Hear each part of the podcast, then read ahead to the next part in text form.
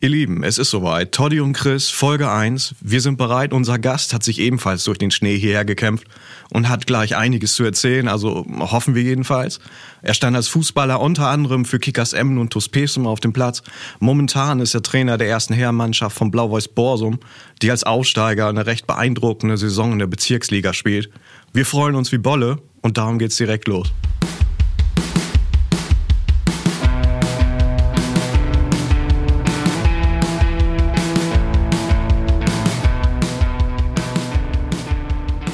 Ja, da sind wir schon. Hi, Tori. Hi. Hi. Ist gar nicht so lange her, habe ich noch gedacht, dass wir irgendwie zusammen im Backboard saßen und da kam du mit der Idee ankamst, äh, lass uns doch mal einen Podcast machen so und ich bin da ja gar kein Freund von, aber ich dachte, als wir dann so drüber gesprochen haben, was wir machen wollen, dass das eigentlich ganz cool werden könnte.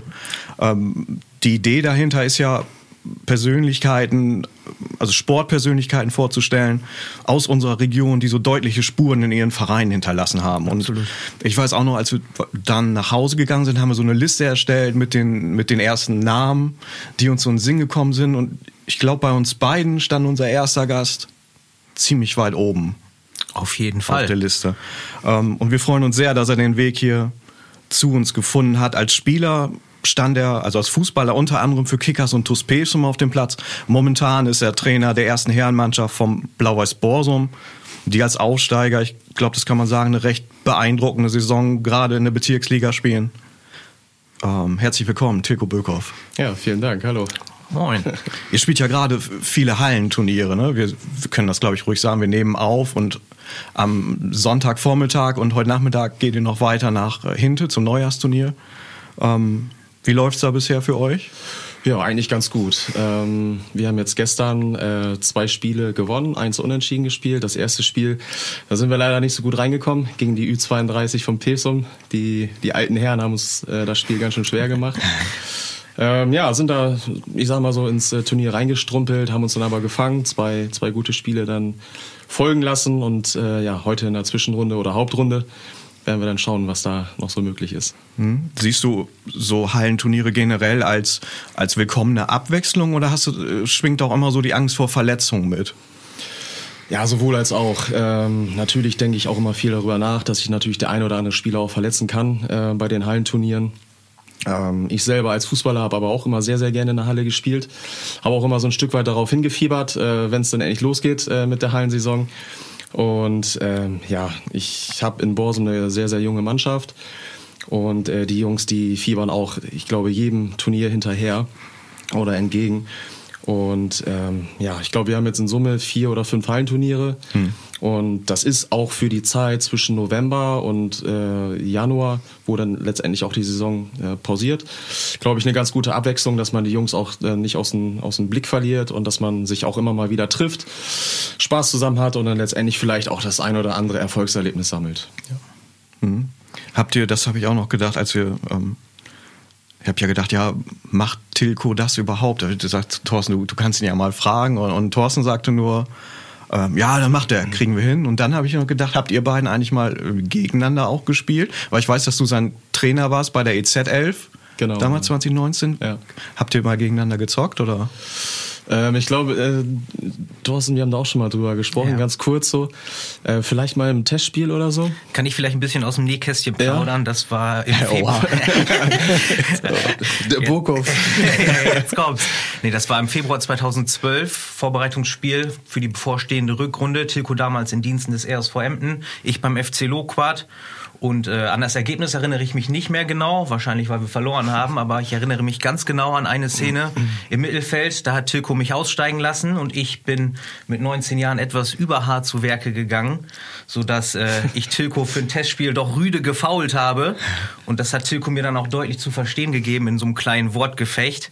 Und wie gesagt, ich mit meinen 19 Jahren hab da ja nicht großartig mit mir rumspielen lassen und bin auf den Zug äh, aufgesprungen und habe wieder Worte gegeben, hab mir da gar nichts großartig bei gedacht und dann saß ich in der Halbzeitpause in der Kabine und da kam mein damaliger Mitspieler Malte Tameus auf mich zu und sagte, Thorsten, weißt du eigentlich, wen du da gerade vor dir gehabt hast? Und da habe ich ihm gesagt, nee. Und da sagte er, ja, das war Tilko Böckhoff. Da weiß ich noch ganz genau, dass ich dann nach dem Spiel nach Hause gefahren bin, den Rechner aufgemacht habe oder den Laptop aufgemacht habe, Tilko Böckhoff eingegeben habe und mit jedem Artikel, den ich da gefunden habe, immer ein Stück weit kleiner wurde. Ein Bild im Zweikampf mit Thorsten Frings, äh, äh Tilko Böckhoff schießt Kickers in den DFB-Pokal. Das weiß ich noch ganz genau, dass ich da dachte, hui, hui, hui, in was für eine Situation hast du dich da denn gebracht, ne? Ja, klingt auf jeden Fall spannend, aber nichtsdestotrotz äh, hat sich daraus ja auch eine Freundschaft gebildet. Das stimmt. Das stimmt. Es begann mit einem, es begann, es begann mit einem, das fast die Karriere beendet hätte. Ja, ich glaube, seitdem habe ich auch echt akute Achillessehnenprobleme gehabt. Ja. ja. Das kann gut sein. Da ging das, glaube ich, los. Kann sein. Ja, und dann, äh, wie gesagt, können wir auch noch mal kurz drüber sprechen über das EZ-Spiel des Jahres, weil es dann diese nächste Berührung bei euch so direkt gab. Du warst zu dem Zeitpunkt ja eigentlich noch Co-Trainer bei Borsum, ne? Oder? Ähm, zu dem Zeitpunkt EZ-Trainer war ich eigentlich noch aktiv im Spiel. Ich glaube, die Hinrunde habe ich noch gespielt. Ähm, habe mich dann aber bei der Emder Hallenstadtmeisterschaft äh, verletzt. Habe mir da, ich glaube, den äh, vierten Meniskusriss im rechten Knie zugezogen und äh, das Kreuzband, das vordere Kreuzband noch angerissen. Und ähm, zu, dem Zeit, äh, zu dem Zeitpunkt hatte ich, glaube ich, ich weiß nicht, fünf, fünf oder sechs Nominierungen. Mhm. Und ähm, ja, das hat letztendlich dann bis zum Ende der Saison auch noch gereicht, dann tatsächlich in der EZ11 ähm, des Jahres als Spieler äh, aktiv zu sein. Ähm, aber da ich nicht mehr spielen konnte, da ich verletzt war und letztendlich auch meine Uhr einfach abgelaufen war, habe ich dann ähm, ja mit Patrick van Hofe das so weit durchgesprochen, dass ich dann eben von der Seitenlinie aus äh, coache. Genau, und da war Thorsten mit dabei und ja, ich glaube auch äh, einer meiner wichtigsten Spieler in dem Spiel. Ja, welche Erinnerungen hast du noch so generell an das Spiel? Was, war das was Besonderes für euch so? Ja, also Mal definitiv. Testen. Man muss dazu sagen, das war damals gegen den, was ist das, Arminia Hannover, Oberliga? Oberliga? Genau, ja, Oberliga. Genau, also es war für uns, ähm, ich glaube so für die Emder Fußballer, die da auch mitgespielt haben, oder auch Krummhörner, es waren ja glaube ich Emder, Krummhörner, die, die dabei waren ähm, war es ein super Anlass. Es war erstmal auch ähm, schön, glaube ich, für jeden einzelnen Spieler und auch eine Ehre, in so einer EZ11 äh, des Jahres auflaufen zu dürfen, glaube ich. Absolut. Und ähm, ja, letztendlich, wenn man dann als äh, Kreisliga oder auch Bezirksliga-Fußballer die Möglichkeit hat, sich mit einem Oberligisten zu messen, dann ist das sicherlich auch ähm, herausfordernd und letztendlich auch ein schöner sportlicher Anreiz. Und äh, dadurch, dass ja das ein wilder Haufen gewesen ist, aber auch Leute, die sich halt untereinander kennen, äh, war das, glaube ich, ein sehr, sehr guter Mix und hat Spaß gemacht und das Ergebnis war ja auch zufriedenstellend. 2-2 mhm. war das. 2-2, genau. Hast du bei dem Spiel dann auch gemerkt, so Trainer, das könnte was für mich sein? Das ist so mein Ding, die, die Ansprache kommt an, die Leute reagieren? Oder hast du da vorher mal drüber nachgedacht, überhaupt Trainer? Oder war das da noch zu, äh, zu frisch? Ja, ähm, also ich wurde immer so ein bisschen, also seitdem ich ähm, ja so ein bisschen aus der aktiven Laufbahn rausgerutscht äh, bin, wurde ich immer so ein bisschen in die äh, Co-Trainer, Trainer-Schiene auch reingeschoben, ohne dass ich ähm, immer den Wunsch hatte, überhaupt äh, Trainer zu werden. Ne? Also ich habe mir nie als aktiver Spieler vorgestellt, so mit 33, wenn die Beine dich nicht mehr tragen, dann äh, musst du Trainer werden, dann musst du deine Lizenz machen, dann musst du eine Mannschaft übernehmen und dann äh, willst du richtig loslegen.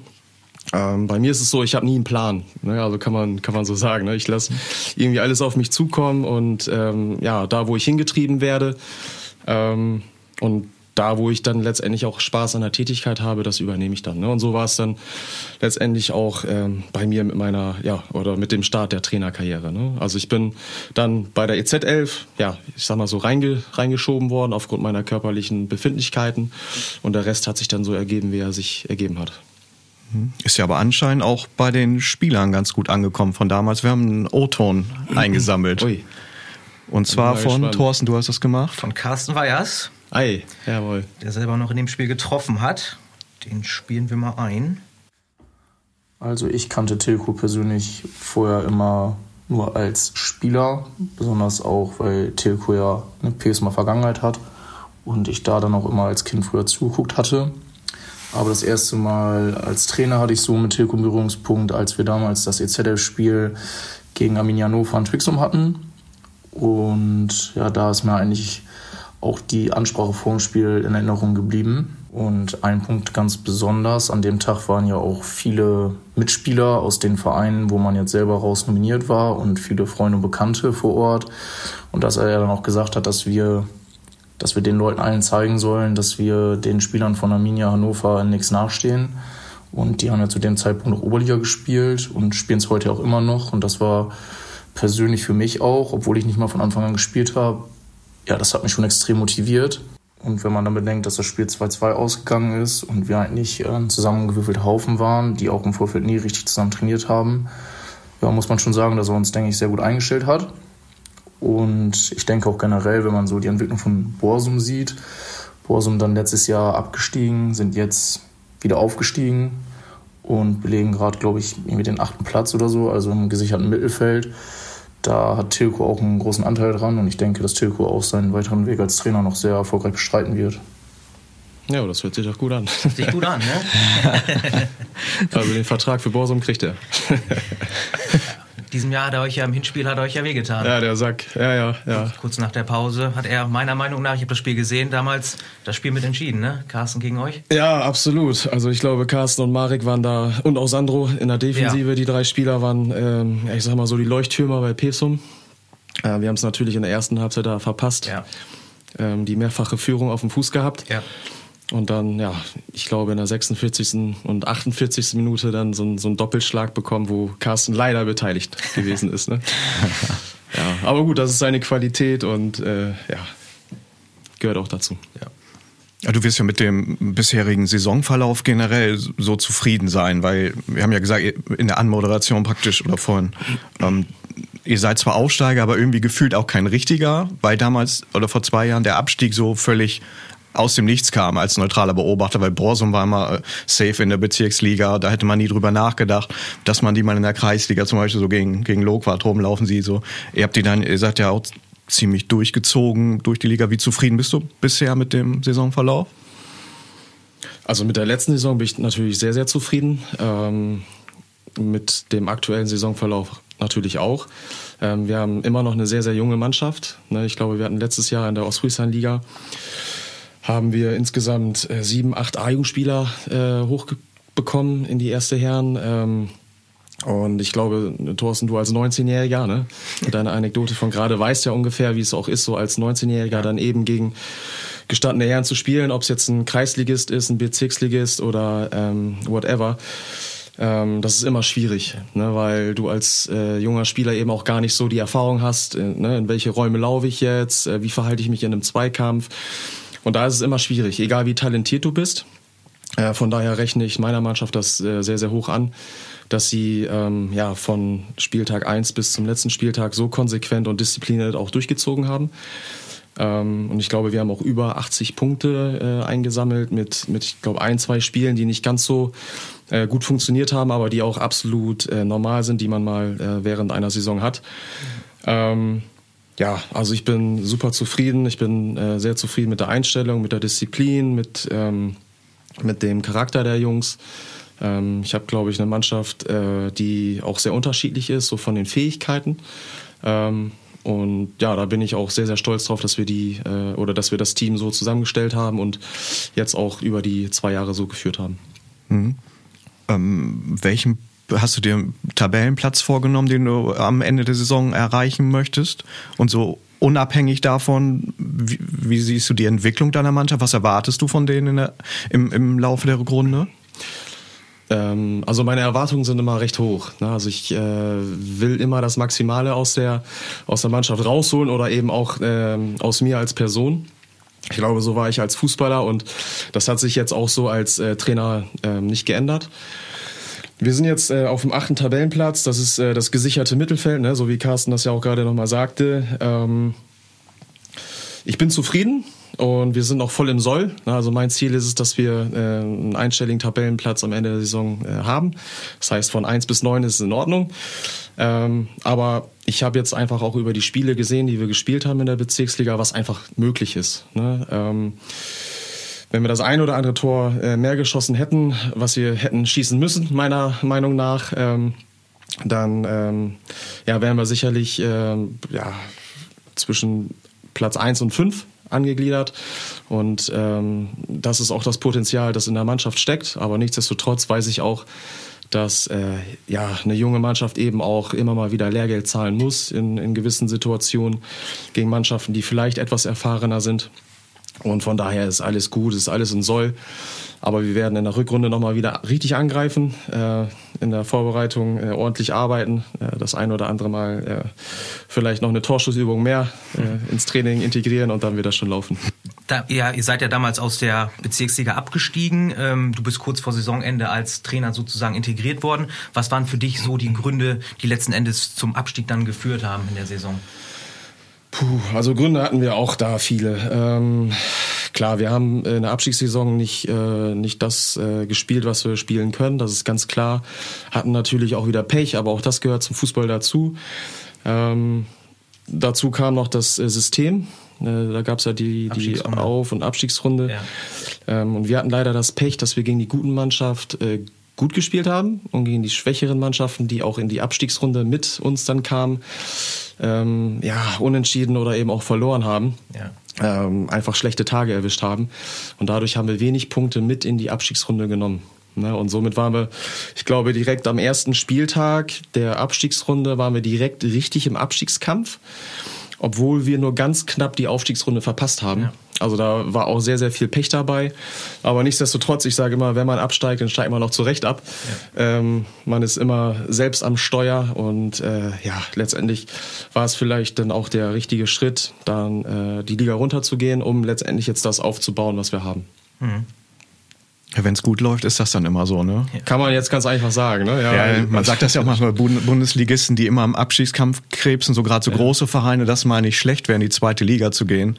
Aber es muss auch nicht immer, man sieht es ja beim HSV zum Beispiel. Genau, ja. Aus finanzielle Gründe kommen irgendwann dazu, das bei euch jetzt nicht so, aber. Ja. Bei uns war es ja in dem Jahr ähnlich. Wir hatten erst das Entscheidungsspiel um die Aufstiegsrunde in Fisquad und dann auf einmal landest du in der Abstiegsrunde und rettest dich erst am letzten Spieltag in Wittmund. Das war ja genau das gleiche, was Tilko gerade sagte. Genau. Am letzten Spieltag die Aufstiegsrunde verpasst, meinst du bist etwas besser, als du dann letzten Endes bist vielleicht und am Ende bist du im tiefsten Abstiegskampf und musst dich da erstmal mit identifizieren. Das ist natürlich schwierig dann. Ja. Hm. ja. Es gab, ja klar, wenn du im Abschiedskampf bist und so, ja, viele Niederlagen auch und so, was hat das damals irgendwas mit dir gemacht, man bei deinem Ehrgeiz und dann letztendlich der Abstieg so? Ist, bist du jemand, der es so mit ins Private nimmt? Das, beschäftigt dich das unter der Woche? Machst du dir dann Gedanken, wie du das ändern kannst oder?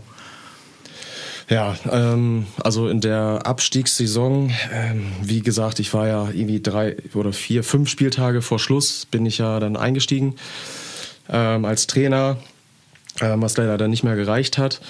Am letzten Spieltag gegen, äh, gegen Aurich hat uns äh, ein Tor gefehlt. Das war natürlich, ähm, ja, es war bodenlos, es war ganz, ganz schwer für uns alle. Ähm, und ich hatte das, glaube ich, auch schon das ein oder andere Mal erzählt, auch dann in den Interviews mit den Zeitungen, dass es äh, für Borsum damals die Situation war, dass wir erstmal vorm Licht standen. Ne? Also wir wussten jetzt auch nicht so richtig, wie geht's weiter. Ähm, dann hatten wir viele äh, Transfers dann auch eingetütet mit äh, Rico Riga von der Kickers A-Jugend, mit, mit Ryan ähm, und noch mit einigen anderen Spielern. Da mussten wir natürlich auch erstmal erklären, so wie sieht's denn aus, weil die natürlich auch davon ausgegangen sind, dass wir in der Bezirksliga ähm, bleiben.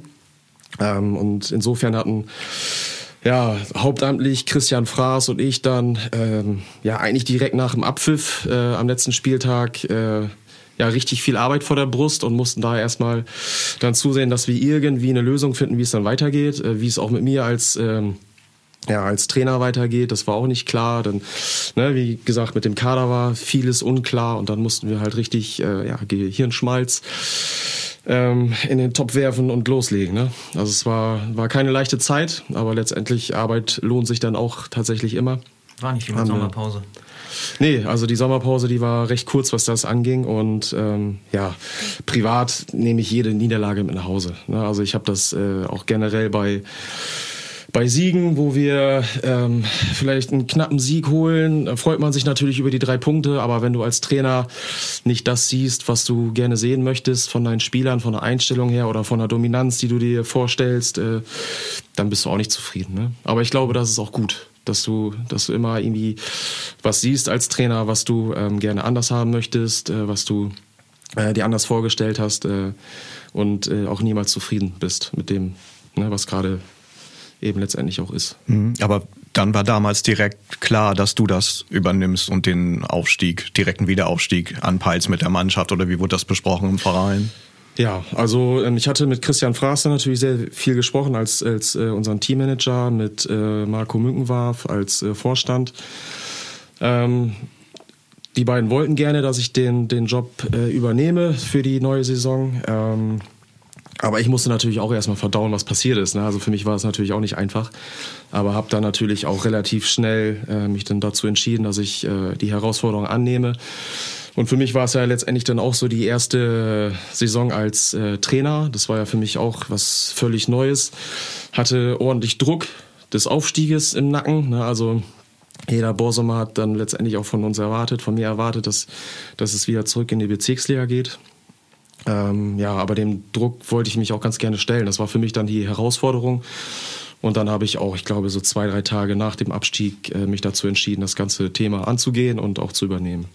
Welche Entwicklung sollte der Verein deiner Meinung nach gehen? Etablieren mit der jungen Mannschaft in der Bezirksliga? Oder was hast du so im Kopf für die ja, du sagst ja gerade, du machst eigentlich keine Pläne, aber vielleicht denkt man sich bei sowas doch so in, in drei, vier Jahren, möchte dann doch mal um Ausstieg mitspielen oder so. Wie sieht das bei dir aus? Ja. Also Blau-Weiß Borsum ist für mich ein Verein mit ganz viel Potenzial. Also die Infrastruktur stimmt da. Ähm, wir haben beste Voraussetzungen äh, im Verein. Wir haben jetzt auch sehr, sehr gute Voraussetzungen in der Mannschaft.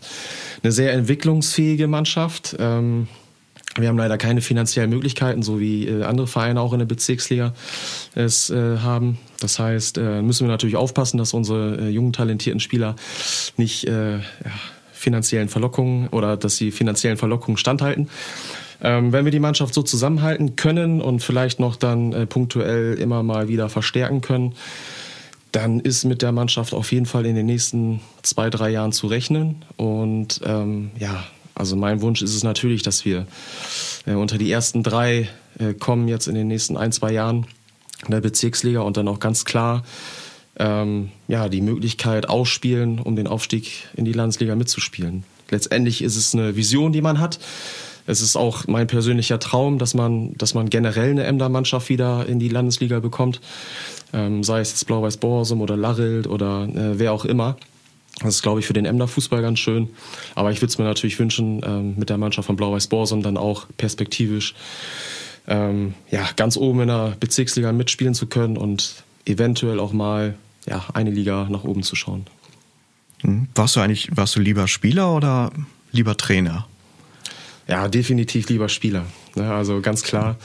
Ähm, also das, was ich jetzt so erlebe als Trainer, ich weiß nicht, ich habe jetzt, äh, wie viele Monate ich jetzt äh, Trainer bin, aber in den Monaten habe ich äh, unzählige graue Haare mehr dazu bekommen. Das liegt, glaube ich, jetzt nicht unmittelbar an meinem Alter, aber absolut an dem Stress, den ich erlebe.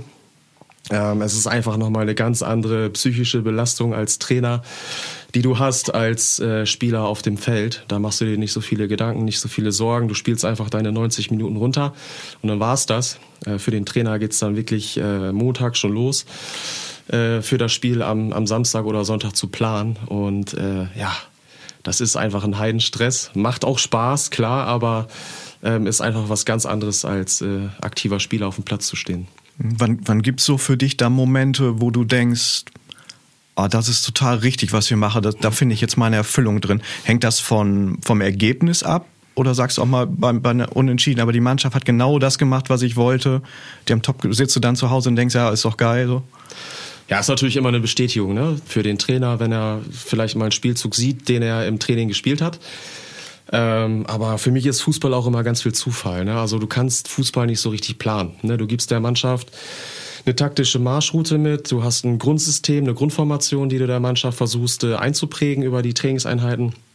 Aber das, was auf dem Platz passiert, das, das kannst du nicht trainieren, das kannst du nicht planen. Das ist einfach, ähm, ja, jede Situation ist unterschiedlich auf dem Platz. Ähm, aber nichtsdestotrotz, klar, ich bin zufrieden, wenn die Jungs ähm, Gas geben, wenn, wenn die Mentalität stimmt. Da bin ich sehr, sehr zufrieden. Das ist für mich eigentlich auch das A und O. Ne? Der Charakter der Mannschaft, die Mentalität, die Disziplin. Ähm, und wenn sie dann natürlich noch die Formation, die, die taktische Marschroute umsetzen, dann bin ich auf jeden Fall zufrieden. Zufrieden bin ich auch, wenn die Kabinenstimmung gut ist, ne? wenn, man, wenn man zusammen lacht, wenn man zusammen feiert, wenn man zusammen in einer äh, privaten Freizeit was macht. Das ist eigentlich für mich so als Trainer die äh, größte Bestätigung äh, wenn ich sehe, dass ich äh, eine Mannschaft geformt habe, die sich auch privat gerne äh, zusammensetzen und nicht nur ähm, dann eben auf dem Platz zusammenspielen. Kann man da eigentlich groß als, das habe ich letztes Mal gedacht, weil ich bin ja Fan von Mönchengladbach so und dann gab es in der Saison davor, hieß es immer, es gibt so Gruppenbildung, so Grüppchen ja. innerhalb einer Mannschaft, wo die Stimmung dann durch vergiftet wurde. Ich glaube, da war es ein großer Block mit Franzosen, dann spielten da welche nicht, die waren unzufrieden und das schwappt dann auf die Mannschaft über. Inwieweit kann man da überhaupt Einfluss nehmen als Trainer oder ist das hier dann leichter bei Borsum? Oder viele Jüngere hast, die vielleicht auch so privat mal siehst oder mhm. Ja, Einfluss kannst du natürlich darauf nehmen, indem du darauf achtest, was für Spieler du verpflichtest als Trainer. Mhm. Ähm, da musst du schon so ein, so ein Händchen für haben, sage ich mal, ne? dass du wirklich Charaktere verpflichtest, ähm, die dir in der Mannschaft fehlen. Ähm, das ist immer ganz, ganz schwierig, glaube ich, für, für jeden Trainer oder auch für jede Führungskraft im Unternehmen. Wenn du, wenn du ein Team besitzt, wo du einfach äh, viele Charaktere hast, die gleich ticken. So, dann kriegst du keine, keine Spannung in die Truppe, keine Dynamik äh, in die Kabine. Ähm, da hast du natürlich als Trainer sehr viel Einfluss darauf, ähm, dass, dass du deine Spieler ähm, eben letztendlich oder dass du deinen Kader so zusammenstellst, wie, wie du ihn dir vorstellst. Ne? Du musst natürlich das Fingerspitzengefühl auch dafür haben. Äh, wie ticken die Spieler? Äh, sind lustige Spieler dabei? Ist, ist ein, sind ehrgeizige Spieler dabei? Ne? Ist so, so, so, so ein Kabinenclown mit dabei? Ne? Und also da muss man, glaube ich, schon sehr, sehr darauf achten. Und äh, ich glaube, wenn du das hinbekommst, dann hast du auch eine Top-Mannschaft. Ich sage auch immer, du kannst, du kannst besser äh, darauf verzichten, ähm, einen Spieler mit einer hundertprozentigen Qualität zu verpflichten, der aber charakterlich nicht so stark ist. Ne, du brauchst einen charakterstarken, guten Spieler, der ins Gefüge passt, aber vielleicht nicht die Qualität hat wie, wie ein Spieler, der einen schlechten Charakter hat, der dich aber vielleicht fußballerisch ein bisschen weiterbringen würde. Aber woher weißt du das denn dann? Hast du dann du beobachtest ja wahrscheinlich auch andere Spiele, siehst dann, hast du ein guter Spieler, der würde vielleicht passen. Unterhältst du dich dann mit dem oder wie versuchst du das rauszufinden? Oder fragst du Leute aus deinem Umfeld? Ja, auch sowohl als auch. Äh, die jungen Spieler generell, die kennen sich ja eh alle untereinander. Ne, die reden sehr, sehr viel miteinander und ähm, ja, wenn mir dann ein Spieler gefällt, ähm, dann spreche ich schon mal mit dem einen oder anderen Spieler und der gibt mir natürlich auch Infos ne, über den Charakter, über, über die Spielart, über das private Leben von dem Spieler. Ähm, ja, aber letztendlich ähm, schreibe ich dann mit dem Jungen, ich, ich unterhalte mich mit dem, ich treffe mich vor Ort mit dem, schaue ihm in die Augen und dann kannst du ja letztendlich auch viel, viel rauslesen, ne? ob es passt, ob es nicht passt. Und ähm, ja, das hat jetzt in den letzten zwei Jahren, glaube ich, sehr, sehr gut äh, funktioniert und das ist letztendlich dann auch ja, der Stil, den wir verwenden in Borsum, dass, dass wir wirklich darauf achten, es sind Charaktere in der Truppe, die, die gut sind. Mhm. Hätte Thorsten da reingepasst in seiner Prime? Wäre ja, das so ein absolut. Spieler für dich gewesen? Absolut. Der Thorsten war immer bei uns auf der Liste, aber wir wussten natürlich auch, dass, dass er sehr äh, verwurzelt in Loquat ist und äh, dass man da, glaube ich, sehr, sehr viel äh, investieren muss, um Thorsten aus Loquat losreißen zu können. Fußballerisch äh, auf der linken Seite, glaube ich, ähm, ja, so im, im Bereich Kreis oder auch Bezirksliga, einer, der immer gesetzt sein kann oder gesetzt äh, auch ist. Ähm, charakterlich natürlich auch top, hätte auch super gepasst. Aber ja, leider, leider. Hat nicht sollen sein, ne? Im Herzen sehr, sehr, sehr, sehr schwarz-weiß verankert, ja, sage ich mal. Ja, das, das ich hätte aber gerne unter Tilko gespielt, muss ich ganz ehrlich sagen. Nach den Erfahrungen beim EZ-Spiel und so, von der Ansprache her. Wir kannten uns alle nicht. Es war schwierig für Tilko, daraus eine Mannschaft zu formen. Wir waren Rivalen auf dem Platz von anderen Mannschaften, die jetzt in einer Mannschaft zusammen gegen Hannover spielen mussten. Und das hat Tilko hervorragend gemacht. Also seine Ansprache, da kann ich Carsten nur beipflichten. Die ist mir bis heute im Ohr. Und auch die Anweisungen, die dann von außen kamen, das hatte alles Hand und Fuß. Und dann konnte man auch mal ein Ausrufezeichen gegen Oberligisten setzen. Ne? Ja. Ja, die Verwurzelung ist ja da bei uns auch in der Familie, so von klein auf an so mitgeschleppt zum Sportplatz. Unser Opa war ja lange erster Vorsitzender mhm. da und dann haben wir immer die, die Spiele geguckt. Ne? Ja. Mein Vater noch so alte Herren, Turniere überall mit hin und dann dein Vater ja gesehen. Ja. Wie war das denn ähm, bei dir? Wann fand deine erste Berührung mit Fußball statt? Hast du so ein bestimmtes Spiel mal im Fernsehen gesehen und er hat sich gefangen oder ging das im Privaten los? Huiuiui. Da muss ich jetzt mal äh, 34 Jahre zurück äh, rechnen. Also ich bin mit vier Jahren angefangen, Fußball zu spielen, ähm, relativ früh. Und ja, wie bin ich angefangen? Ich glaube, ähm, also ich bin in Herrentor groß geworden hier in Emden. Äh, habe dann letztendlich auch bei SUS Emden angefangen, Fußball zu spielen, von der F bis zur D-Jugend. Und ähm, ja, wir waren einfach früher ähm, in Herrentor so eine Clique von sehr, sehr vielen Kindern und, und auch Jugendlichen später, ja, die tagtäglich einfach zusammen Fußball gespielt haben. Ne? Und ich weiß gar nicht, Ich glaube, ähm, mein damaliger bester Freund Wilko Bergmann ähm, hat mich damals mit zum äh, Fußball dann geschleppt. Uwe Bergmann, der Vater von Wilko, war damals äh, dann mein Trainer und ähm, ja, so ging das Ganze los. Ne? Ich kann mich noch daran erinnern, als ich das erste Mal dann auf, auf den Platz gelaufen bin. Ja, das war, das war im Sommer. Ähm, ich bin dann ja das erste Mal in meine, ich glaube, vier oder fünf Nummern zu großen, ich meine, Reebok Fußballschuhe gesch äh, geschlupft. Ja, und dann an den, an den Eltern und auch an, an meinen Eltern vorbeigejoggt und ich war super stolz. Ne, auf dem Fußball, äh, Fußballplatz zu stehen, dann irgendwie ja, die, die schwarze kurze Hose zu tragen, das gelbe Trikot. Und das hat mich dann irgendwie von Anfang an auch äh, extrem fasziniert. Und ja, ich glaube, das ist auch einfach so, ja, die Leidenschaft, die sich äh, da direkt gezeigt hat, dass äh, Fußball mein Sport ist. Und dann hat das Ganze so seinen Lauf genommen. Hattest du ein Vorbild als Spieler? Du warst ja so ein, kann man sagen, klassischer Zehner, ne? Später Ja. als. Genau. Also Da- zu der Zeit, ja, das war ähm, 85 bin ich geboren. Äh, das muss so 89, 90 gewesen sein. Da war natürlich Lothar Matthäus, glaube ich, so der Spieler, der echt genial gewesen ist äh, zu der Zeit. Das war damals mein Vorbild. Ähm, ja, ich war jetzt kein, kein Fanboy so als solches, aber da hat man natürlich dann schon immer mal wieder was, was von gehört und ja, die Freunde haben dann von Lothar Matthäus gesprochen, von der Weltmeisterschaft 1990 in Italien und ne, so hat es, äh, ja, sich das ganze Thema dann entwickelt. Ne? Also Matthäus, kann man so sagen, war, war so der, der erste Spieler, den ich äh, auch wahrgenommen habe. Mhm. Aber du hast schon gemerkt, dass du lieber Offensivspieler sein willst, als dass du dich jetzt ins Tor stellst, oder? Ich glaube, das entwickelt sich einfach. Ne? Also ähm, wenn du in der F-Jugend äh, vielleicht schon so ein bisschen mehr Ballgefühl hast als, als dein Mitspieler und äh, das ein oder andere Tor mehr schießt, weil du im, im Zweikampf offensiv ein bisschen besser bist, dann entwickelt sich das von alleine. Auch, dass der Trainer dich nicht hinten aufstellt, ne? sondern dich dann im Prinzip äh, ja das machen lässt, äh, was du kannst.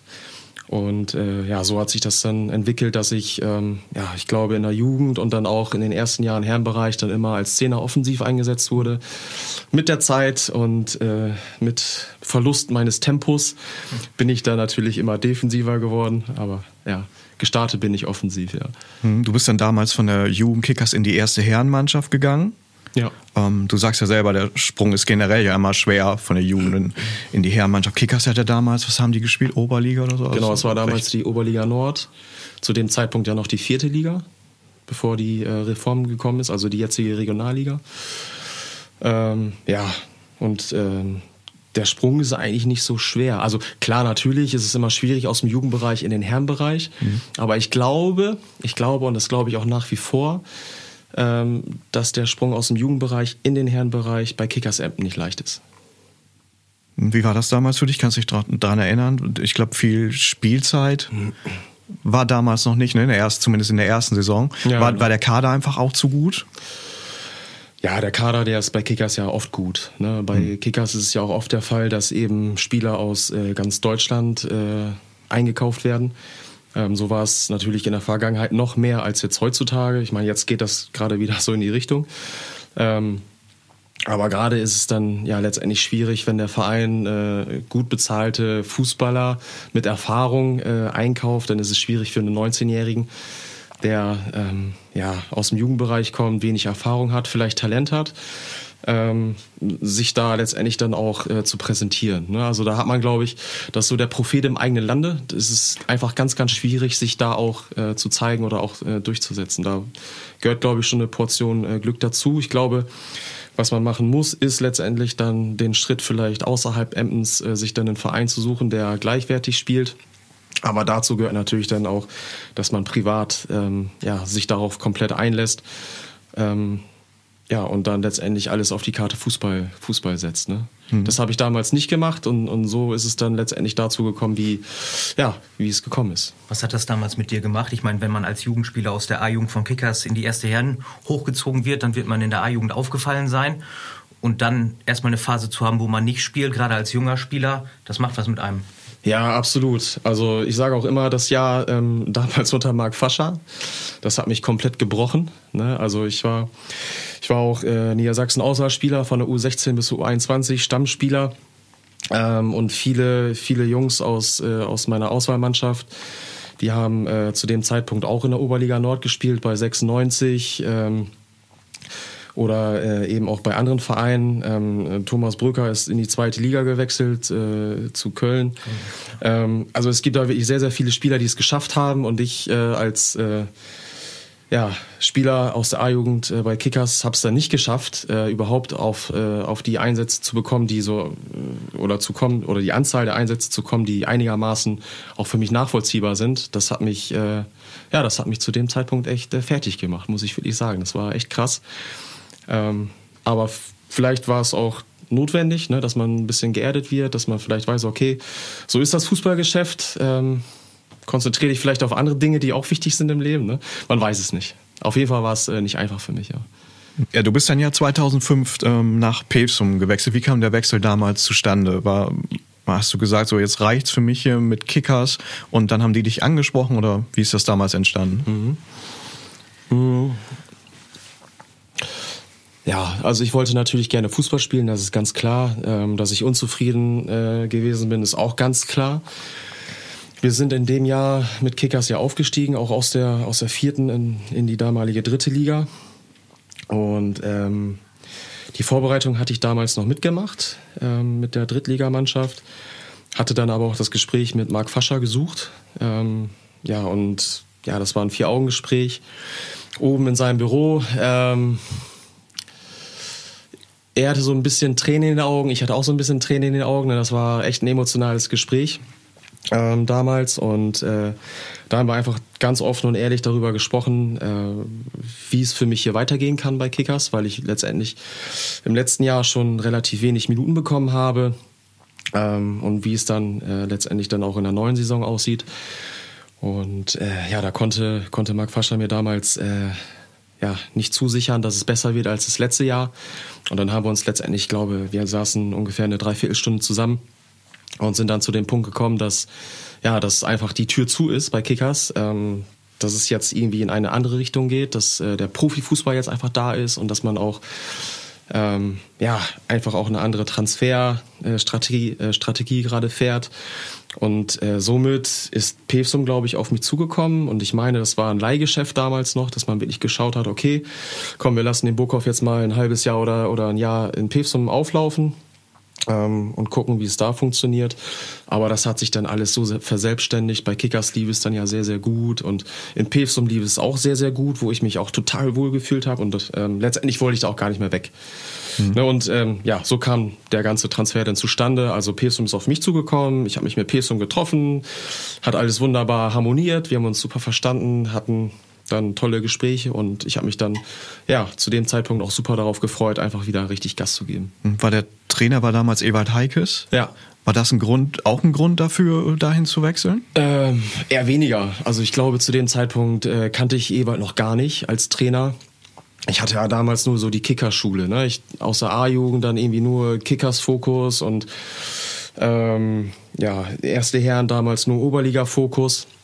Und natürlich hatte ich dann auch irgendwie mitgekriegt, was so drumherum abläuft. Und ich glaube, Pevsum ist ja auch in dem Jahr dann aufgestiegen in die äh, Niedersachsenliga, in die Oberliga. Und das hatte ich natürlich mitgekriegt und ich wusste auch, dass da gerade so ein bisschen Aufschwung herrscht. Aber ja, das ganze Umfeld kannte ich noch nicht so richtig in Pevsum. Ich, ich kannte die Mannschaft noch nicht so hundertprozentig, den Trainer auch nicht. Ähm, genau, das habe ich letztendlich erst dann kennengelernt, als ich auch die ersten Kontakte mit den Kollegen aus Pevsum hatte. Mhm. War das damals eigentlich so, dass man, man hört das, du warst ja damals immer noch jung, so dass dann einige aus Päpst und dann vielleicht gedacht haben, oh, da kommt so ein junger Bursche aus, aus Kickers so, den zeigen wir jetzt mal im Training oder der soll sich ja erstmal durchsetzen. Hast du das gespürt oder hast du direkt bist du integriert worden? So? Also, also ich glaube, wenn ich jetzt so die Älteren aus Pesum damals frage, würden die auf jeden Fall sagen, ja, ist so. Der Schnösel. ähm, ich hatte nicht den Eindruck, äh, dass es so ist, aber klar, man muss sich als Jugendlicher ähm, ich wurde ja, glaube ich, auch ziemlich hochgepriesen damals äh, bei dem Transfer. Muss man, da, da, muss man liefern, da muss man einfach abliefern. Das ist ganz klar. Du musst dich super integrieren in so eine ähm, äh, in, in so ein Team, ähm, was natürlich auch aus sehr charakterstarken äh, Typen damals bestanden hat. Das ist auch ganz klar.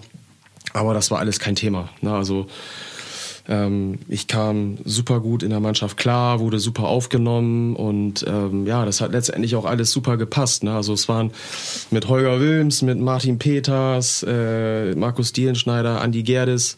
Das waren alles super, super lustige Leute auch und äh, richtig geile Fußballer. Und das hat, ja, ich glaube, von Anfang an auch echt stark harmoniert. Ne? Wir hatten, glaube ich, ein ein Turnier damals, das war so, so ein Blitzturnier in Pevsum mit Norden und noch irgendeiner Mannschaft.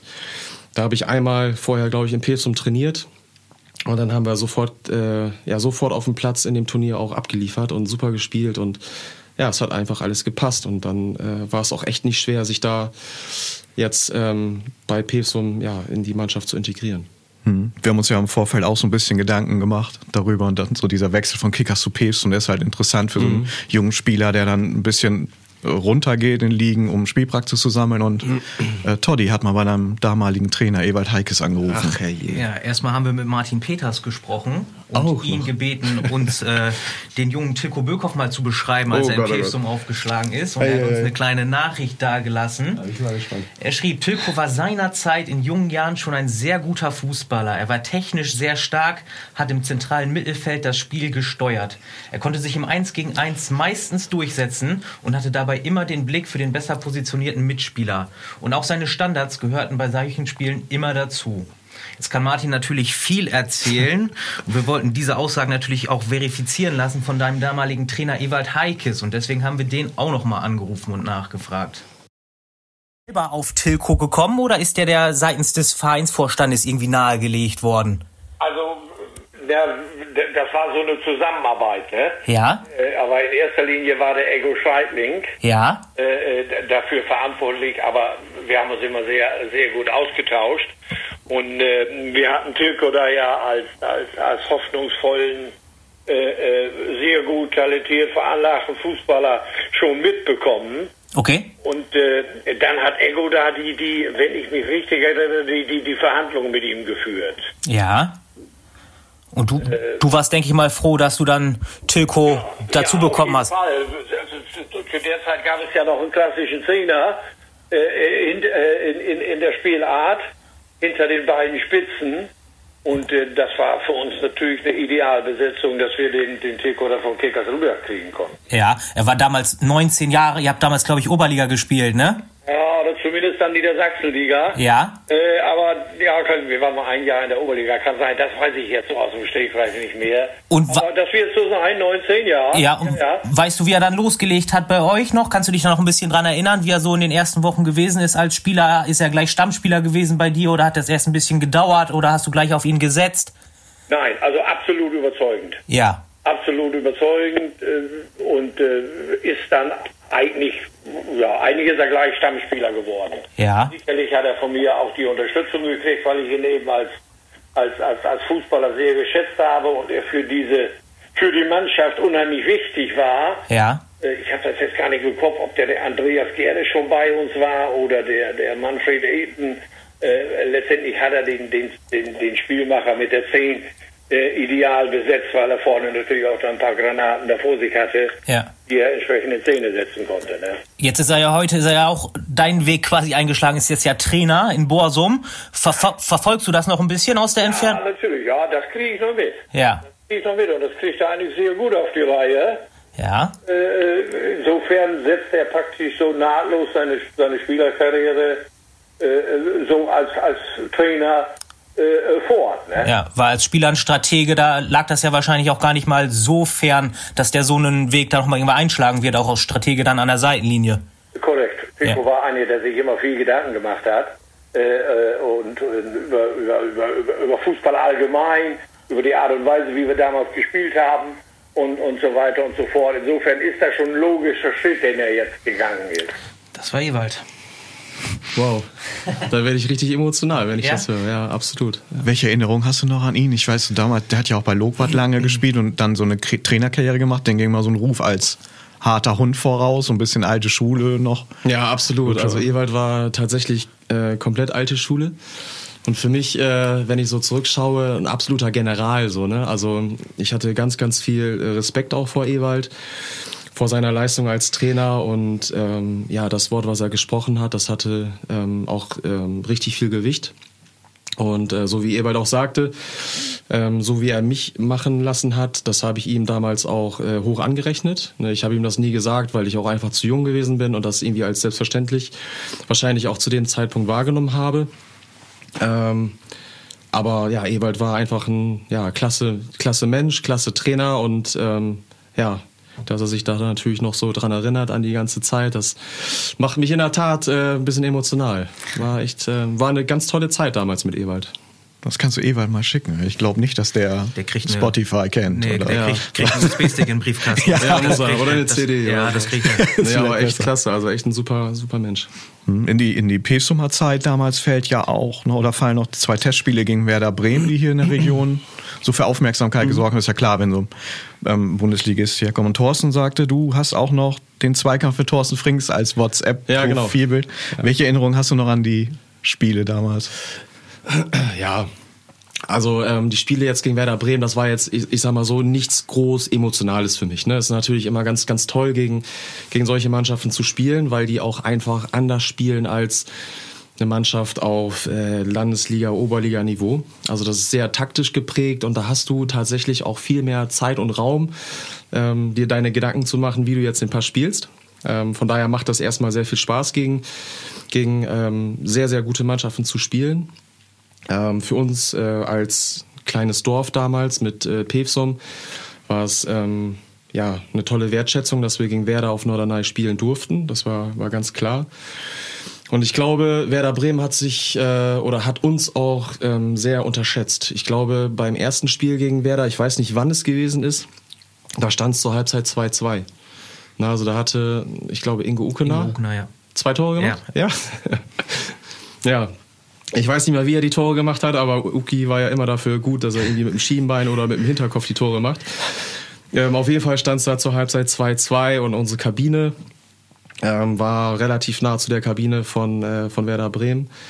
Und äh, ja, da waren Donnerwetter einfach in der Kabine. Ne? Das war echt krass. Das war richtig, äh, war richtig, äh, war richtig heftig äh, zu fühlen, was da gerade los ist. Die Spieler untereinander oder wer war Nee, Thomas Schaaf? äh, Thomas Schaaf war da als Trainer, genau. Ich kam gerade nicht auf den Namen, deswegen bin ich so ein bisschen drumherum geschweift. ähm, Thomas Schaaf als Trainer, ja, der hat die Mannschaft da ordentlich zusammengefaltet, ordentlich gebügelt und dann haben wir letztendlich, glaube ich, auch in der zweiten Halbzeit noch mal ein bisschen äh, nachgelegt. Ich glaube, 6-2 ist es ausgegangen. sieben, glaube ich. Nee. 7-2? Ja. Ja. Ja? Da muss ich mal nachschauen. Naja gut, auf jeden Fall, auf jeden Fall haben wir da natürlich auch noch viel durchgewechselt irgendwann und dann ja, brechen auch irgendwann die, die Kräfte ein. Ne? Ähm, aber war ein ganz tolles Spiel, war sicherlich auch eins, äh, eins der Spiele, das ich nicht vergessen werde oder die beiden Spiele werden, werden sicherlich äh, immer bei mir in Erinnerung bleiben. Ähm, und ich glaube, ja, dass man, dass man in, oder durch die Spiele auch den Verein damals äh, so ein bisschen, ähm, ja, dass man da ein bisschen Marketing für, für Pilsen betreiben konnte. Ne? Auf glaube jeden ich, eine Fall. ganz gute Werbung. Wer kann schon von sich sagen, dass er mit Tim Wiese, Max Kruse, Naldo, Diego und Frings auf dem Platz stand? Ne? Das ist ja. Ja. schon was Außergewöhnliches. Ja. ja an, einen, an einen Gegentreffer, ich glaube, ich weiß gar nicht, war das das erste Spiel? Pierre Vaumet? Ja. Der hatte, ja auch, der hatte ja auch einen linken Fuß, ne? Und da hat er, glaube ich, ich weiß nicht, ob das das 1-0 war. Ähm, aber er hat er, glaube ich, irgendwie aus 30 Metern abgelassen und Thomas Preuß war da, glaube ich, im Tor. Der hat den Ball erst gesehen, als er im Netz war. Ne? Das war, war auch echt genial. Aber das war für uns, glaube ich, so der, der Weckruf. Okay, Jungs, äh, nicht schießen lassen und ordentlich, äh, ordentlich rangehen an die Zweikämpfe. Ja, war ordentlich. War ein schönes Spiel. So, als die Zeit so in, in Pevsum dann zu Ende ging, bist du ja erst noch zu Germania Leer gewechselt, aber nicht so lange im November dann aus, aus wirtschaftlichen Gründen da ähm, wieder ausgestiegen. Da brauchen wir jetzt auch nicht zu sehr jede einzelne Station abhaken, glaube ich. Ne? Dann war noch, was hast du noch kurz bei Oldenburg gespielt und dann kam eine Verletzung oder? Ja, genau. Also ich bin äh, von Germania Leer zum, zum VW Oldenburg. Also Germania Leer war ja dann auch tatsächlich ähm, finanziell nicht mehr in der Lage, die Mannschaft in der Oberliga zu führen. Ähm, musste mir dann leider einen neuen Verein suchen. Ich habe mich äh, auch bei Germania Leer damals sehr wohl gefühlt in der Mannschaft von Ralf Ammermann, ähm, der auch ein super toller Trainer ist. Ähm, ja, musste mir dann einen neuen Verein suchen, ähm, kam dann über Kontakte zum VfL Oldenburg und ähm, habe da dann die Rückrunde mitgespielt. Habe mich dann aber leider nach dem sechsten oder siebten Spiel ähm, wieder am Knie verletzt, im Meniskus gerissen und dann war ich erstmal leider wieder eine Zeit lang äh, sportlich verhindert auf dem Platz. Ja, ein Mitspieler oder dann ehemaliger Mitspieler, der wahrscheinlich sehr traurig war, dass du Germania leer verlassen hast, war Martin Habben. Und den haben wir auch mal im Vorfeld des Podcasts gesprochen.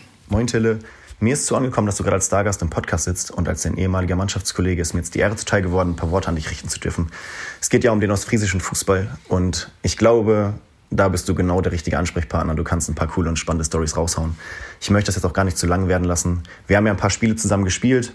Ähm, da warst du immer voller Einsatz dabei. Man konnte sich immer auf dich verlassen. Voller Engagement. Und ich glaube, dass du genau das Gleiche an der Seitenlinie als Trainer auch verkörperst. Der Erfolg bei Borsum gibt, gibt dir auf jeden Fall recht. Trotzdem hoffe ich, dass Borsum nicht deine letzte Trainerstation bleibt und du früher oder später auch höherklassig trainieren kannst. Ich wünsche euch noch ganz, ganz viel Spaß beim Podcast und wir sehen uns, Tille. Bis dann. Ciao, ciao. Ich glaube, Martin und ich sind zusammengewechselt dann. Zu Kickers? Nee. Nee, äh, von Germania leer weg. Damals, oder? Ich glaube, Martin ist dann auch irgendwo hingewechselt. Martin hat ja auch, glaube ich, seine Liste an Wechseln die ist ja. Ähnlich lang wie deine. Dreimal so lang wie meine. okay. Und dann ging es wieder zurück zum BSV Kickers Emmen. Genau. Ich glaube, zu dem Zeitpunkt war Kickers in der Landesliga. Ne, ich glaube, da war die Insolvenz und so weiter alles äh, durch. Dann ist Kickers wieder in der Landesliga gestartet. Ich glaube, zu dem Zeitpunkt war das dann auch mit, äh, mit Yassin Turan als Trainer, äh, den ich äh, seit der D-Jugend bei Kickers auch kenne. Ein sehr, sehr guter Freund auch von mir ist. Und ähm, ja, der hat mich dann letztendlich wieder zurück zu Kickers geholt. Ähm, in dem Jahr war es auch so, dass wir viele A-Jugendspieler hochgeholt haben oder ähm, hochbekommen haben in die erste Herren. Äh, mit Tito Steffens, äh, Bastian Blom und so weiter. Das war der Jahrgang damals. Und ähm, da habe ich als erfahrener Spieler dann ja, versucht, da ein bisschen Struktur auch mit in die Mannschaft zu geben. Wolltest du da beweisen, dass du es auch bei Kickers jetzt schaffen kannst nach deinem ersten, ich sag mal, Intermezzo, wo du vielleicht nicht so viel Spielzeit bekommen hast?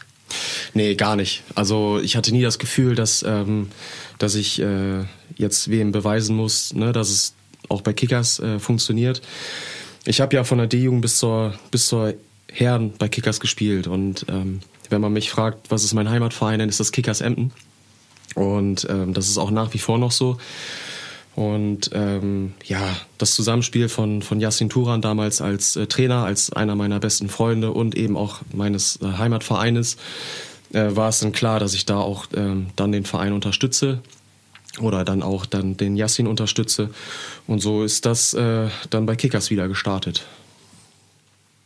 Als Thorsten mir so in der Vorbereitung so einen kleinen Lebenslauf von dir geschickt hat, hat er dazu geschrieben, zu, diesen, äh, zu dieser Spielzeit acht gelbe Karten ungewöhnlich für Tilko. In den ersten acht Spielen, oder wie? Weiß ich nicht.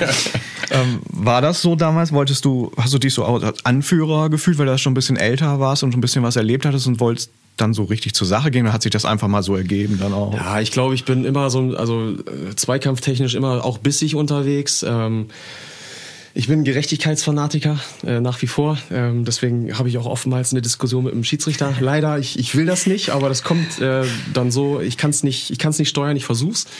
Ähm, ich führe auch ganz viele Gespräche mit äh, mit Christian Fraß und, und meiner Freundin führe ich ganz viele Gespräche. Ähm, und so wie das jetzt heute an der Seitenlinie ist, war es damals halt auch auf dem Platz. Ne, ich äh, muss sagen, ich habe es natürlich auch immer ausgereizt. Äh, die fünfte gelbe Karte war damals noch nicht äh, dann automatisch die Sperre. Ja. Und insofern habe ich da keinen Grund gesehen, ähm, mir keine gelbe Karte in einem Spiel zu holen. Ne? Also ich habe da wirklich dann immer geguckt, dass ich bis an den Rand des Möglichen gehe.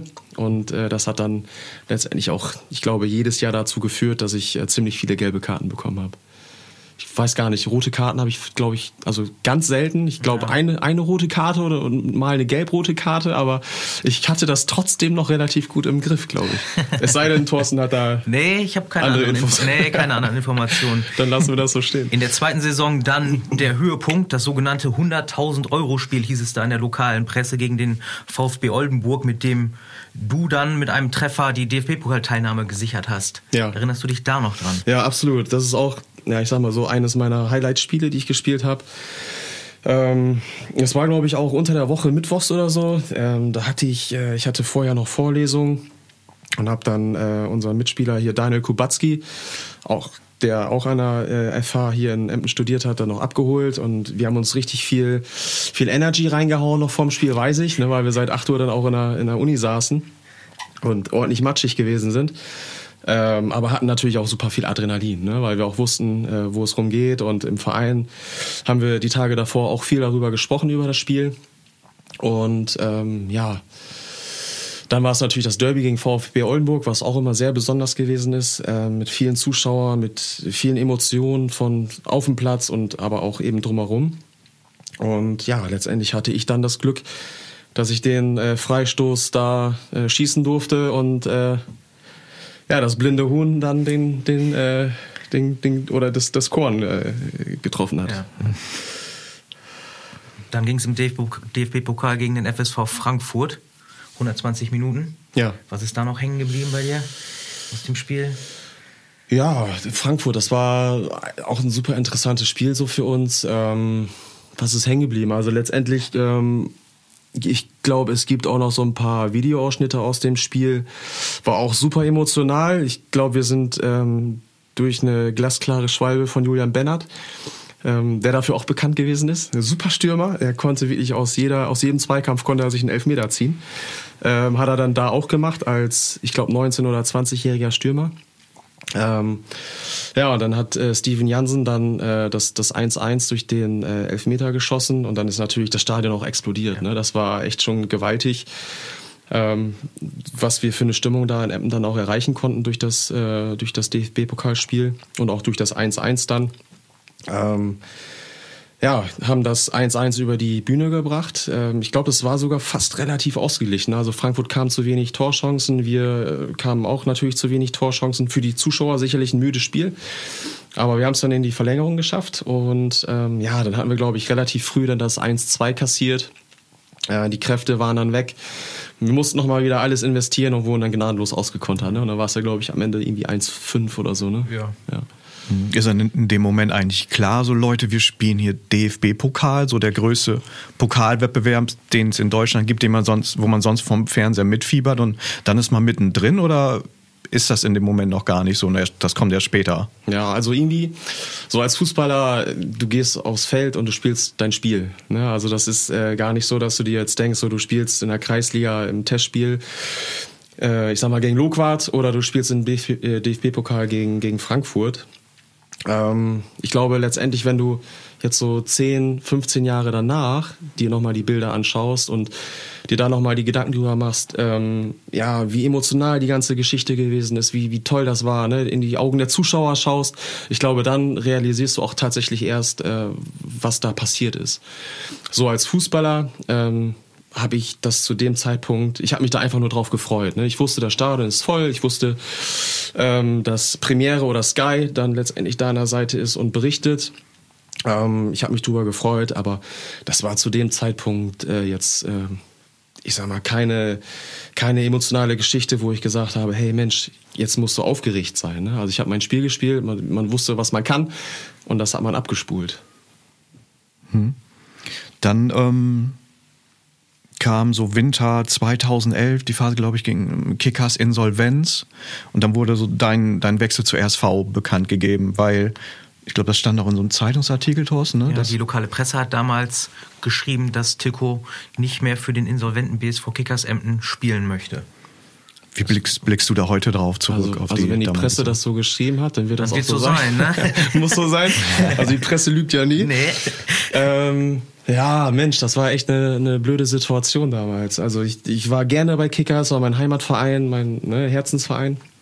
Ähm, aber letztendlich, ja, wenn der Verein insolvent ist, ähm, du nicht weißt, wie es weitergeht und zu dem Zeitpunkt wusste man auch gar nicht, wie es bei Kickers weitergeht, ob es überhaupt weitergeht, ob man eine Mannschaft stellen kann äh, für den Weiterbetrieb in der Oberliga oder eben auch nicht, äh, dann ist das äh, ganz, ganz schwer. Und ja, ich weiß gar nicht mehr, warum ich dann die Entscheidung getroffen habe, den Verein zu verlassen. Ähm, so zu 100 Prozent, aber ich wollte einfach Fußball spielen. Ne? Ich wollte Fußball spielen. Ich hatte dann zu dem Zeitpunkt, glaube ich, auch äh, die Phase, wo ich äh, meine Bachelorarbeit geschrieben habe, ähm, wo ich letztendlich auch einen anderen Fokus brauchte. Ähm, und dann habe ich mich dazu entschieden, bei, ja, bei RSV die drei oder vier Monate dann zu spielen. Genau. Hm, Die Mannschaft, die, das hat man ja damals so mitbekommen, die hat ja so einen legendären Ruf, weil halt viele bekannte, richtig gute Spieler aufgelaufen sind und auch immer so, ähm, das, die waren dann auch die beste Mannschaft in der Bezirksliga, die beste Emder Mannschaft. Es wurde immer auch gemunkelt, dass da dann einigermaßen viel Geld geflossen ist über, über Sponsoren. War das für dich damals auch ein Grund mitzuwechseln? Nee, also ich bin nie des Geldes wegen gewechselt. Ähm, eigentlich immer nur dann gewechselt, wenn ich äh, mit dem Verein unzufrieden war, äh, bei dem ich aktuell dann letztendlich auch unter Vertrag stand oder wo, äh, wo etwas einfach nicht gepasst hat für mich. So und das war äh, dann eben bei Kickers der Fall. Da mit der Insolvenz hat einiges nicht mehr gepasst. Ähm, ich war unzufrieden, ich brauchte einen anderen Fokus. Und ich glaube, RSV war für mich zu dem Zeitpunkt ähm, nicht die Lösung, aber es war eine Lösung, ne, um eben weiter Fußball zu spielen, äh, das zu tun, äh, was mir Spaß macht in der Freizeit. Und ähm, ja, so wie du gerade sagtest, ne, RSV war zu dem Zeitpunkt einfach gut, ne, es waren tolle Spieler da in der Mannschaft. Ähm, genau, und das äh, war dann für mich letztendlich der Grund zu sagen, okay, komm, ähm, das machst, das gehst jetzt einfach mal ein hier beim RSV, du schaust, ne, wie, wie gefällt's dir, ne, wie läuft es da und ja, dann guckst du weiter. Ja, wie gesagt, ähm, waren dann ja auch die beste Emder Mannschaft in der Liga. Hieß dann immer so, die wollen noch weiter oben angreifen, vielleicht mal aussteigen, aber du hattest andere Ideen, ne? Bist wieder zurück zu Kickers gewechselt. Ja, ja.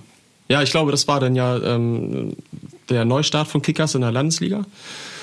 Und dann eben mit Yassin Turan auch als Trainer. Und das war für mich einfach so, wo ich gesagt habe, komm, Yassin als dein bester Freund, als dein Jugendfreund, ist jetzt Trainer, den unterstützt du und dann letztendlich auch ähm, fand ich es gut, dass Kickers äh, das wieder in den Griff bekommen hat, was, äh, was dann letztendlich in der Insolvenzsaison äh, nicht funktioniert hat.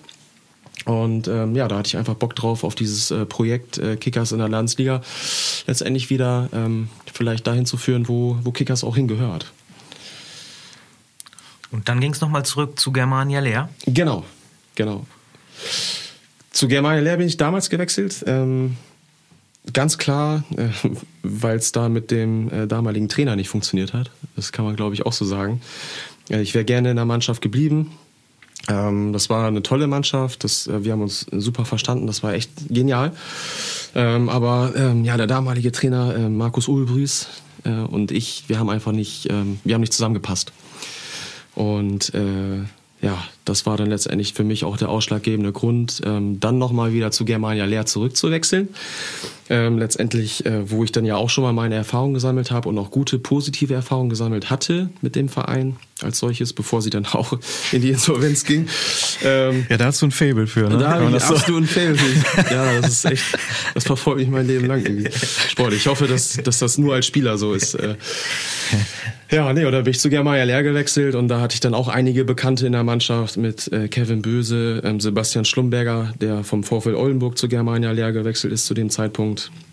Und da war das für mich auch ähm, ja gar keine Frage. Ne? Also wenn es dann in einem Verein dann eben letztendlich mit dem entsprechenden Trainer nicht nicht funktioniert, äh, mich dann äh, zu quälen oder äh, wie auch immer, äh, dann versuche ich schon äh, für mich das das Positive da rauszuziehen und dann letztendlich für mich auch dann den nächsten Schritt zu gehen. Und das war dann halt Germania leer.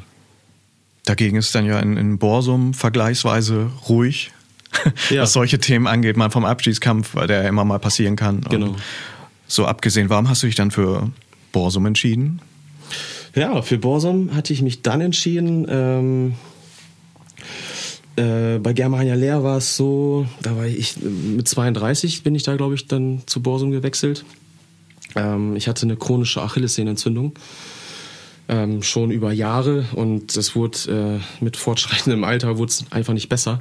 Es war teilweise so, dass ich echt nicht mehr äh, morgens dann vernünftig aufstehen konnte oder die Treppe runter, runterlaufen konnte. Ich bin dann teilweise rückwärts die Treppe runtergelaufen, musste mich nach, äh, nachmittags dann zum Training quälen. Und äh, das hat dann halt nicht mehr funktioniert. Ne? Bei Germania Lehr hatten wir dann noch ähm, ja, zwei bis dreimal Training in der Woche und das hat mein Körper einfach nicht mehr, nicht mehr ausgehalten. Und äh, ja, dann war eigentlich für mich so der Schritt zu sagen, ähm, du willst noch Fußball spielen, aber ein bisschen, ähm, ja, ich sag mal, nicht mehr ganz so ek extrem oder nicht mehr so aktiv wie, wie dann bei Germania Lehr oder bei Kickers. Da trittst du ein bisschen zurück. Und ähm, ja, habe dann ja auch erstmal ein bisschen Pause gemacht. Ich glaube, die Rückrunde habe ich äh, Pause gemacht und bin dann bei, bei Blau-Weiß Borsum eingestiegen, ähm, so wie es geht. Na, also ich habe dann wirklich geguckt, so was lässt mein Körper noch zu. Ähm, und das wurde von dem Verein, von dem Trainer, damals Jens Dieker, auch so akzeptiert, ähm, dass ich halt, ja, schon aktiv in der Mannschaft dabei bin, äh, das gebe, was ich geben kann, äh, aber leider dann eben nicht mehr als, als möglich ist. Mhm. Dann kam, hatten wir vorhin schon mal gesagt, bei den Stadtmeisterschaften 2018 eine Verletzung, die dich dann genau. Hm, ausbremste. Hast du zuerst noch an ein Comeback geglaubt oder hast du für dich selber auch gedacht, ja, ist jetzt auch gut gewesen, so als Spieler, das wird eh nie wieder so, wie es mal war? Ja. Ja, so wie es äh, mal war, wird es ja eh nie. Ne? Das ist ja mhm. generell bei, bei allem, was du irgendwie machst in deinem Leben. Ähm, die Zeit kannst du nie zurückholen. Ähm, ich wusste, ich wusste mit dem, mit dem äh, erneuten äh, Innenmeniskusriss bei den Stadtmeisterschaften, ja, dass meine Uhr einfach abläuft. Das, das war ganz klar. Aber mein Naturell ist auch so, dass ich niemals aufgebe. Und mein Naturell ist einfach auch, äh, dass, dass mein Herz einfach für den Fußballsport äh, schlägt. Na, und ich glaube, ich hatte letztens noch irgendwie einen Artikel in einer Zeitung gelesen, da äh, das hatte FT03, glaube ich, angeboten, G-Fußball ja. für Ü70-Jährige. Ne? Ja da war mein erster Gedanke, da sehe ich mich. Ne? Also ich glaube, mich kriegst du nie vom Fußballplatz und ähm, egal was kommt, also ich werde mit dem Sport immer verbunden bleiben und ich werde auch immer irgendwie probieren, äh, gegen den Ball zu treten, ne? so lange wie es geht. Hm. Das hast du in dieser Saison ja auch getan für Bossum 3 in der D-Klasse. Zwei Spiele, vier Tore. Ja. Alle 35 Minuten ein Tor. Ja. Der Top-Torjäger in der Liga, Bjarne Klopfer, zum Vergleich, der macht alle 45 Minuten ein Tor. Also wenn du es regelmäßig beibehalten hättest bei Borsum, wer weiß, vielleicht hättest du noch eine Torjägerkanone in ja. deine Vitrine stellen können. Ja, das war ja mein Ziel. Ach so. Nochmal in der dritten Herren richtig anzugreifen. Ja. ja, nee, ja. Also die, äh, die Quote stimmt. Ne, und ich glaube, mit der Quote kann man auch abtreten. Damals bist du dann praktisch danach dann Co-Trainer geworden, glaube ich, ne, unter, unter Sebastian Kretek. Genau, ja. Ähm, man hat dir auch, glaube ich, am Ende der Saison mal das Traineramt angeboten dann, das hast du aber abgelehnt. Und warst dann nochmal Co-Trainer unter Charlie Dörfel? Genau, ja. Ja, ja äh, genau.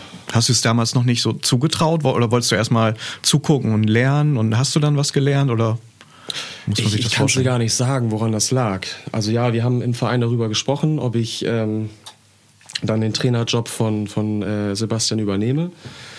Aber ich glaube, zu dem Zeitpunkt äh, wollte ich mich da noch nicht zu 100 Prozent drauf einlassen. Ne? Also ich hatte mir damals, glaube ich, gesagt, so, jetzt ähm, bist du kein aktiver Fußballer mehr, du hast jetzt nicht mehr diese Verpflichtung unterhalb der Woche oder eben auch am Wochenende. Jetzt willst du deine Zeit einfach mal nutzen.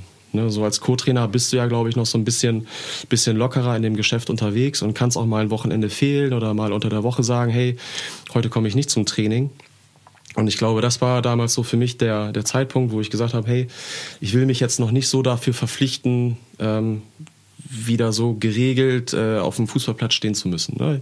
Ich hatte mir vorgestellt, als Co-Trainer, dann verlässt du mal irgendwie am Wochenende dein Haus und, und reist vielleicht mal ne, am Wochenende dann durch Deutschland oder so und, und verbringst mal ein schönes Wochenende im Harz und gehst dann mal wandern oder habe ich alles nicht gemacht. Ne? Habe ich alles nicht gemacht. Ich war, glaube ich, ich hatte eine Beteiligung auch als Co-Trainer so an die, weiß nicht, 100 Prozent oder so, weil das dann letztendlich auch so äh, mein Charakter ist.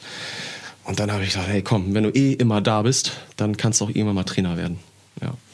Hm, was du dann ja später auch, auch geworden genau. bist oder immer noch bist, wie wir ja. wissen. Du hast dann damals ja, hatten wir auch schon besprochen, die Mannschaft im Abstiegskampf übernommen. So, und dann denke ich mir immer, wenn du Trainer bist, hast du ja vielleicht eine bestimmte Spielidee schon im Kopf. Muss natürlich gucken, welches Material da, mhm. Material da ist. Ähm, versucht man das dann schon einzubringen und durchzusetzen oder hast du damals gedacht, so das Abstiegskampf, wir müssen sehen, dass wir irgendwie die Punkte reinholen. Ja, ähm, also ich habe meine Spielidee auf jeden Fall, das ist ganz klar. Ähm, habe ich auch geändert in der Saison, als wir in der Kreisliga gestartet sind. Ähm, ich glaube, zu dem Zeitpunkt, als ich übernommen habe, ähm, habe ich nicht großartig was verändert. Also ich wollte, die Mannschaft war verunsichert, ganz klar, die Spieler waren verunsichert, das äh, Selbstbewusstsein äh, macht ja, oder die ganze Situation macht ja auch was mit deinem Selbstbewusstsein, ne? wenn du Spiele äh, verlierst, die du eigentlich gewinnen musst oder wo du einen Unentschieden holen musst. Ähm, und ich glaube, wenn du dann als Trainer da nochmal wieder eine komplett andere Taktik reinwirfst in den letzten Spielen, eine komplett andere Philosophie versuchst äh, zu integrieren, dann bringst du noch mehr, Unver also noch mehr ähm, Verunsicherung. Und äh, insofern habe ich, äh, als ich damals übernommen habe, ähm, ein bisschen anders trainiert, ähm, ein bisschen mehr äh, Fokus, glaube ich, auf die Offensive gesetzt, ähm, aber ohne das System zu verändern. Ne? Ich versuche ein bisschen Spaß reinzubringen, ein bisschen äh, bisschen vielleicht auch den Druck von den Spielern zu nehmen. Also das war eigentlich so das, was ich äh, versucht habe in den letzten Spielen äh, mit der Mannschaft zu machen.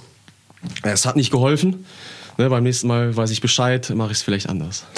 genau. Wie ist deine Vorstellung vom Fußball generell? Ich meine, du warst ja immer ein offen, sehr offensiv denkender Spieler. Ja. Ballbesitz, offensiv mit jungen, schnellen Spielern oder muss man sich das? Ja, also ich bin äh, ja, Freund des offensiven Fußballs auf jeden Fall.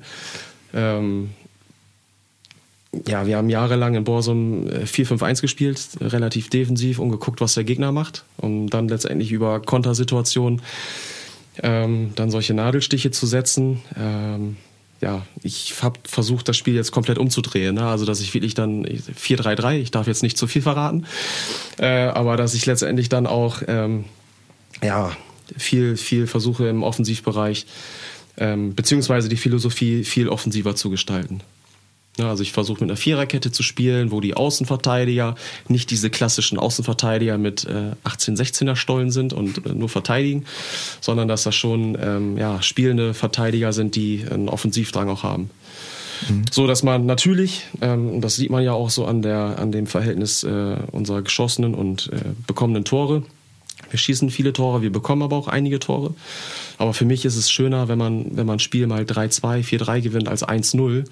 Und das ist so das, was ich auch einfach den Jungs immer wieder äh, mitgeben möchte, einfach Spaß am Fußball zu haben. Ne? Also ich will nicht, äh, ich will Disziplin in, in der Formation, die wir haben, in der äh, Philosophie, die wir haben. Aber die Jungs, die sollen trotzdem Fußball spielen. Die sollen frei sein auf dem Platz, die sollen das machen im Rahmen, äh, was sie machen können. Und ähm, ja, wenn wir dann viele Tore schießen, das macht einfach auch Spaß. Ne? Also du freust dich mehr über vier Tore als über eins. Hm. Das ist so meine, ja. meine Philosophie. Wie würdest du dich so als äh, Trainer skizzieren? Bist du jemand, der seine Spieler auch mal in den Arm nimmt oder ja eher, ich will nicht sagen kalte Schulter, aber so in die Richtung eher gehst? Wie würdest du das so charakterisieren? Mhm. Ja, ist natürlich immer schwierig, wie man sich selber charakterisiert. Ne? Ähm, ist natürlich, es wäre schöner, wenn jetzt ein Spieler mich beschreiben würde. Ähm, aber ich versuche generell als Trainer äh, auch der Freund zu sein. Ja. Ne? Also ich, ähm, ich möchte nicht der unantastbare äh, Trainer sein, der an der Seitenlinie steht und äh, wo, wo die Spieler Angst haben, irgendwie was zu sagen. Ähm, ich lege sehr viel Wert darauf, dass ähm, Spieler ihre Meinung kundtun. Ich lege sehr viel Wert darauf, ähm, dass äh, Spieler auch zu mir kommen, dass, dass sie mit mir reden.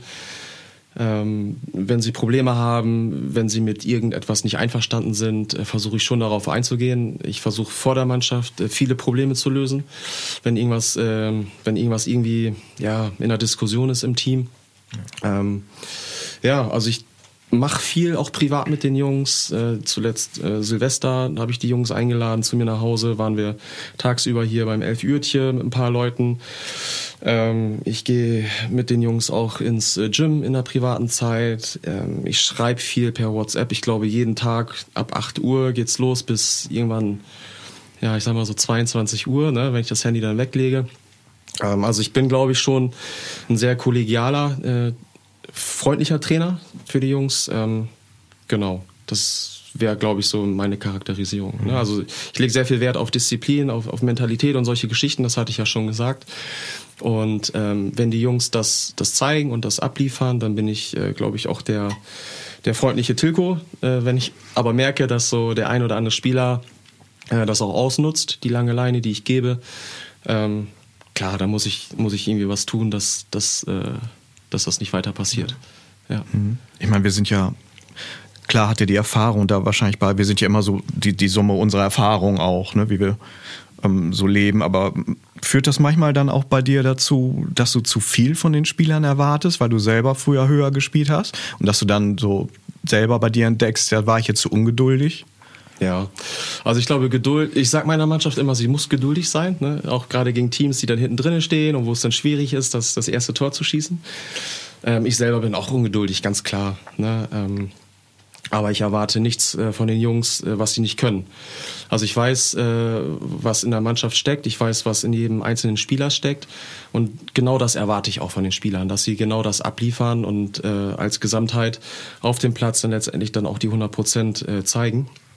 Äh, wenn ich merke, dass ein Spieler mehr kann, aber zu wenig zeigt oder eben auch die Mannschaft mehr kann, aber zu wenig zeigt, dann ja, dann muss ich da einfach drüber sprechen, woran das liegt. Ne? Aber ich habe jetzt keine zu hohen Erwartungen, weil, ja, weil ich früher vielleicht mal dann das, das, das entscheidende Tor da gegen Oldenburg geschossen habe oder ne, gegen Thorsten Frings gespielt habe oder, oder whatever. Ähm, ich glaube, da bin ich schon äh, ziemlich geerdet und weiß, was geht und was nicht geht. Genau dazu haben wir natürlich dann auch nochmal in die Kabine gehorcht und Thorsten, der hat einen O-Ton eingefangen oder einen O-Ton eine WhatsApp-Nachricht von Brian Wienekamp. Genau. So, Brian sagt, Tilko ist nicht nur ein Trainer für uns, er ist zeitgleich für uns der beste Freund, Vater, Vorbild und schärfste Kritiker, der immer nur das Beste für einen möchte. Ich freue mich auf die gemeinsame Zukunft mit ihm, weil er die Entwicklung seiner Spieler an erste Stelle steht. Äh, er soll natürlich weiterhin so bleiben, wie er ist. Das sagt Brian. Hervorragend. Das ist doch das, was man möchte. Genau. Tilko, vielen Dank schon mal, dass du, dass du hergekommen bist. Ich glaube, wir haben so einiges über dich erfahren, das ein bisschen klarstellen können und ja. immer so ein bisschen mehr den, den Menschen auch kennengelernt, was uns immer echt wichtig ist, glaube ich. Sonst braucht man nicht noch einen Podcast auf den Markt schmeißen. So, ne? Ähm, wir haben zum Abschluss noch eine Schnellfragerunde oh vorbereitet ja. mit, der, ja, mit der Bitte natürlich, um, um dann möglichst schnell also da ich immer richtig Angst vor. spontane Antworten. Jetzt ja, wir auch. Jetzt kommen die richtigen Fragen. Gut, Apache 207 oder Foo Fighters? Äh, Foo Fighters. Wer war besser, Tilko Bökhoff als Spieler oder Tilko Bökhoff als Trainer? Boah, als Spieler. Bayern oder Dortmund? Dortmund. Burger oder Salat? Burger. Aber vegan. Okay. Rügen oder London? Rügen. Kickersemden oder Tuspevsum? Kickersemden. Welches war die beste Mannschaft, in der du selber mal gespielt hast? Äh, das war der TuS Pilsum 2005, 2006. Jetzt muss ich was vorlesen, was Thorsten ausgedacht hat. Sonnen- oder Hantelbank? Äh, Hantelbank, ganz klar. Als Spieler lieber ein Assist oder selber ein Tor schießen? Assist. Gibt es ein Sommermärchen 2.0 in Bezug auf die deutsche Nationalmannschaft? Ich hoffe es. Testegen oder Neuer? Neuer. Kimmich, hinten rechts oder auf der 6? Wenn überhaupt hinten rechts. Dreier- oder Viererkette? Viererkette. Ja, das war's ja schon. Habe ich bestanden? Du hast bestanden. Hervorragend. Gall hat nachgefragt. ja. ja, wie gesagt, danke Tilko. Schön, ja, danke, dass du dass da uns besucht hast. Danke Toddy, dass ich hier mitmachen durfte. Das war ja schließlich deine Idee. Gerne. Ich weiß immer noch nicht genau, was wir machen, aber mir hat viel Spaß gemacht. wir gucken Spaß gemacht, ja. weil wenn wir demnächst einladen, wir wollen uns dann nicht nur auf äh, Fußball fixieren, sondern durch alle Sportarten hier in unserer Region grasen und da Leute, Persönlichkeiten äh, vorstellen, die was geleistet haben oder noch leisten werden und die auch als, als Mensch vorkommen. Wenn euch die Sendung gefallen hat oder irgendwas nicht gefallen hat, was wir anders machen können, schreibt das gerne in die Kommentare oder schreibt uns ähm, direkt an oder wenn ihr Vorschläge habt, wen ihr gerne mal kennenlernen wolltet. So, wir sind moment, wir haben eine lange Liste, aber wir sind wahrscheinlich für alles offen. wir schauen mal. Mach's gut, Leute. Ciao.